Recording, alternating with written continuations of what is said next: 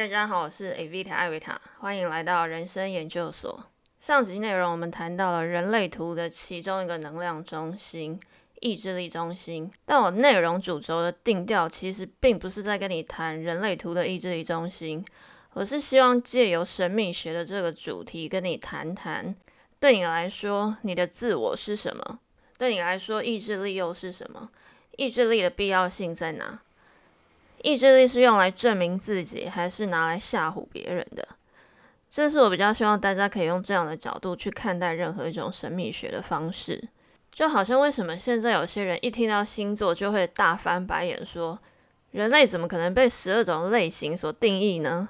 如果你有多一点的深入研究，你就会知道，除了你听到的太阳星座。还有十二种不同宫位以及十颗不同的行星所交织成的不同相位，不同的相位也会对不同的个体造成不同的影响。但我也能体会为什么这些人一听到星座就会白眼，就好像每次人家一听到我是水瓶座，就会说：“哦，你是外星人，哦，你是怪咖，你没有逻辑。”对于任何一种领域的知识，若是你只是一知半解。你就很容易把人类那么复杂的个体给扁平化、标签化。在上集的内容，我有提到，刚开始是怎么样被人类图这个东西所吸引到，他对人类行为的叙述，以及对照我身边的人的行为模式是如何的让我感到惊叹。但这集的内容，我想要来谈谈，为什么我当初没有一路的失心疯下去，去报名亚洲官方人类图系统的课程。在我当初接触人类图的时候，真的时常在半夜打开《区分的科学》这本书，不停的对照我身边的人的通道，并且惊讶到无法入睡。我常常独自一个人研究到天亮。那一阵子，我真的认真考虑过要去上官方的课程。但我这个人属于一旦决定要投入，我就会投入到底的人。所以呢，我认真的去查了价钱。如果你真的要完整的上完所有的课程，不是只是上一阶入门初级的内容的话，你可能需要上三阶、四阶、五阶、六阶的课程，整个课程上下来，你的学费可能总共要几十万，是跑不掉的。几十万哦，那我当然要好好考虑一下。因此，我试着去参加一些官方所办的一些附属的活动。那这些活动呢，通常是已经上过课的学员，他们之后可能会想要成为人类图分析师。人类图分析师这个职业听起来有没有超级 fancy？虽然我个人是觉得还蛮 gay 白的。Anyway，我去参加了一场三百五十元在咖啡厅举办的活动，去听听看这一些有上过课的学员有没有真的在官方的课程里面学到了我在书上没有看过的东西。第一场参加的是情绪中心的讨论会，参加者大约七八位，包括我在内，没有去上过官方课程的参与者只有两位，其他都是圈内人。然后他们会一直用我在课本上看过的专有名词来加入他们的谈话，听起来整段对话就非常吵。哦，你是显示者，哦，你是纯生，他是显生。但如果你问他一些深入的问题，他们也就只会解释我在课本上已经看过的话，例如他们知道我有指这条通道，他们就会说：“哦，你很爱幻想。”然后我请他们多分享一点有关于这条通道的讯息。他们说：“哦，就是奥巴马也有这条通道啊。”就这么扁平的从书本上截取这两句话哦。接着说到我的人生角色，我是一个六二人，他们就说：“哦，你很偏执哦。”我就说，那可以请你们解释一下你们对偏执的定义是什么吗？这个时候主讲人出来打圆场说：“哦，他是说 paranoid 啦。我知道偏执的英文是 paranoid，我也知道 paranoid 可以翻成偏执。你不过就是给了我中英文两种不同的说法，这样就想要来糊弄我吗？那主讲人通常呢都会给一份讲义。”给了讲义的内容，也就是我在那本区分的科学上面完全看过的东西，类似重点整理的东西。那我对他讲义上的一句话提出了问题哦。那一句话是说，情绪中心有定义的是不成熟的设计。因为我本人就是情绪中心有颜色。你说我不成熟的话，你最好给我解释清楚哈。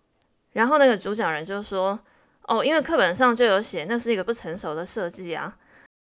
我当下就觉得就这样。课本上说什么你就拿出来照着说，然后你就要收人家三百五。后来在对谈的过程，我感觉他对情绪中心有颜色的人呢，非常有情绪。今天也是主讲者，你选了课本上你看得顺眼的东西来说，说跟你不一样，世界上百分之五十的人都是不成熟的设计。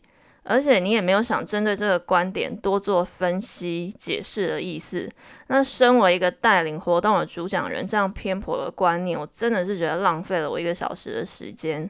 当整个活动结束之后，我觉得那才是他们的重头戏。他们会跟每个来参加的人互留脸书或者是社群媒体，然后说到时候我开课的话，你要来上课哦。让我觉得这完全就是一个招生的活动。如果我有从里面学到一些什么就算了，但我觉得只是去那里听他们贴了满满的标签，没有得到任何有用的解释。当然，人只是人，无法拥有全面的视角观点，但你至少得站上一定的高度，才有资格分析别人吧。之后呢，又出现了一个后来才加入讨论的参与者，他也是上过官方课程的人。我后来去看他的脸书，他有在帮人收费抽牌解析人类图。但是他看事情的观点也是我完全不能认同的。首先呢，他洋洋洒洒的报告了一堆他的情史，说他想要追一个六二人，但一直苦苦追不到。到底该怎么突破六二人的心房呢？听到这边，我真的是大惊。任何一种神秘学教的观点，就只能拿来帮助自己了解自己。顺利的话呢，它可以带你突破盲点，让你走出鬼挡墙的状态。任何一种想要拿来改变别人的想法的东西，在我看来都是邪门歪道。所以我自己帮人家抽牌的时候，厘清问题是最重要的一个环节。今天如果有一个人来抽牌，问我的问题是：我要怎么样让这个特定的人喜欢我呢？那我会反问他：那你喜欢你自己吗？任何一种方法能改变的，只有自己的心态、自己的状态。那种想要改变对方、吸引对方过来的东西，对我来说都是妖言惑众。你所能改变的就只有自己。如果今天我拥有一种法力，让你变成那个人喜欢的样子，你能确定这样的你还是你吗？你还会喜欢你自己吗？今天你不喜欢自己，所有的人都喜欢那个不是你的你，那又是真的你吗？当一个人被欲望蒙蔽，就会越来越看不见自己。塔罗、星座、人类图，任何一项神秘学对我来说，就是帮助一个人更看清自己，更了解自己当下的状态。当你了解你自己正处于一个怎么样的状态，所有你吸引来的一切就会正好就是你所需要的。当然，我这样的想法是吸引不了任何客人的。我也没有打算要以我领略的这一些神秘学的知识当成我赚钱的工具。也许就是因为这样，我才能看见真正事物的本质。而不会随着这些欲望起舞，所以我目前的人生是这样的。以前我教英文教到最后，我就会发现，天哪，这个人需要的根本就不是英文。然后开始告诉对方，你现在有比学英文更重要的事情。然后对方会非常的感激我，之后就去追求对他而言更重要的事。然后我就没有 case 了。例如，很多人来学英文，只是因为他觉得他在讲英文的时候没有自信。这个没有自信可能来自于哪里呢？来自于他身旁有一个对他来说非常重要的人，他非常会讲英文，他就希望可以跟那个人一样，一样会说英文。可是他真正需要的应该是去探究自己为什么在这个人面前会有这么没有自信的感觉，自己为什么会需要跟其他的人来做比较。当你真正深入的去探讨自己真正需要的是什么之后，你可能就会发现，很多你认为你在做的这些努力，根本就不是你真正该需要去努力的方向。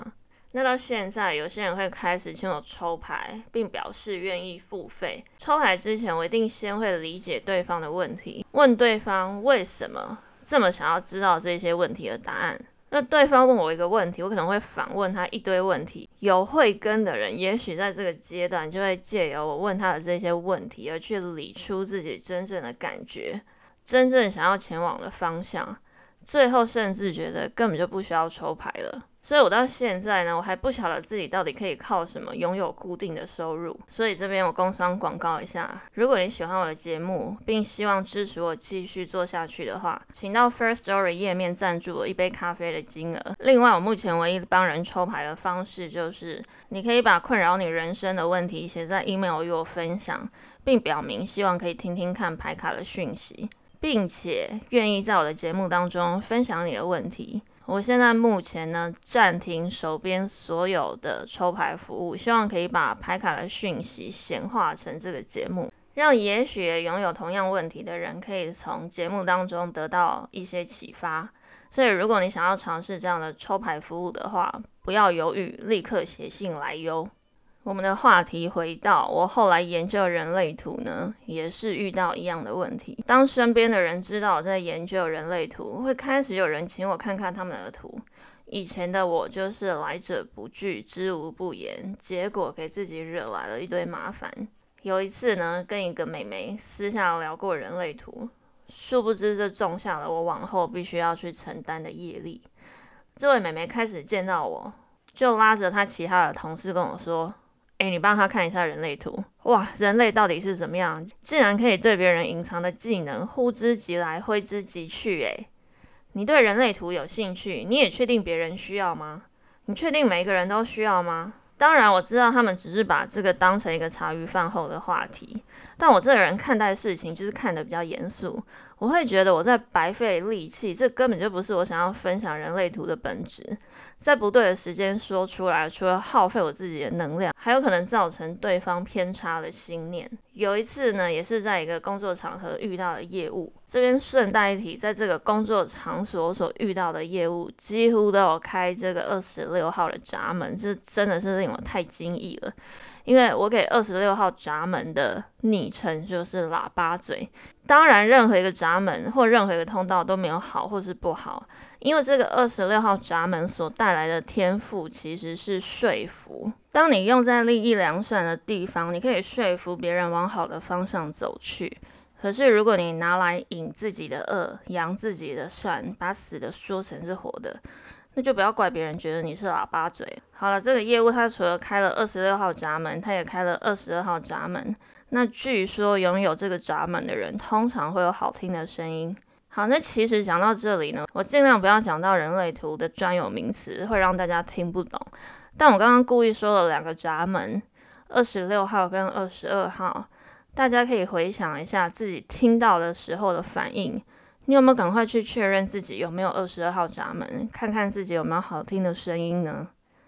这是我观察到人类通常会有的共同反应。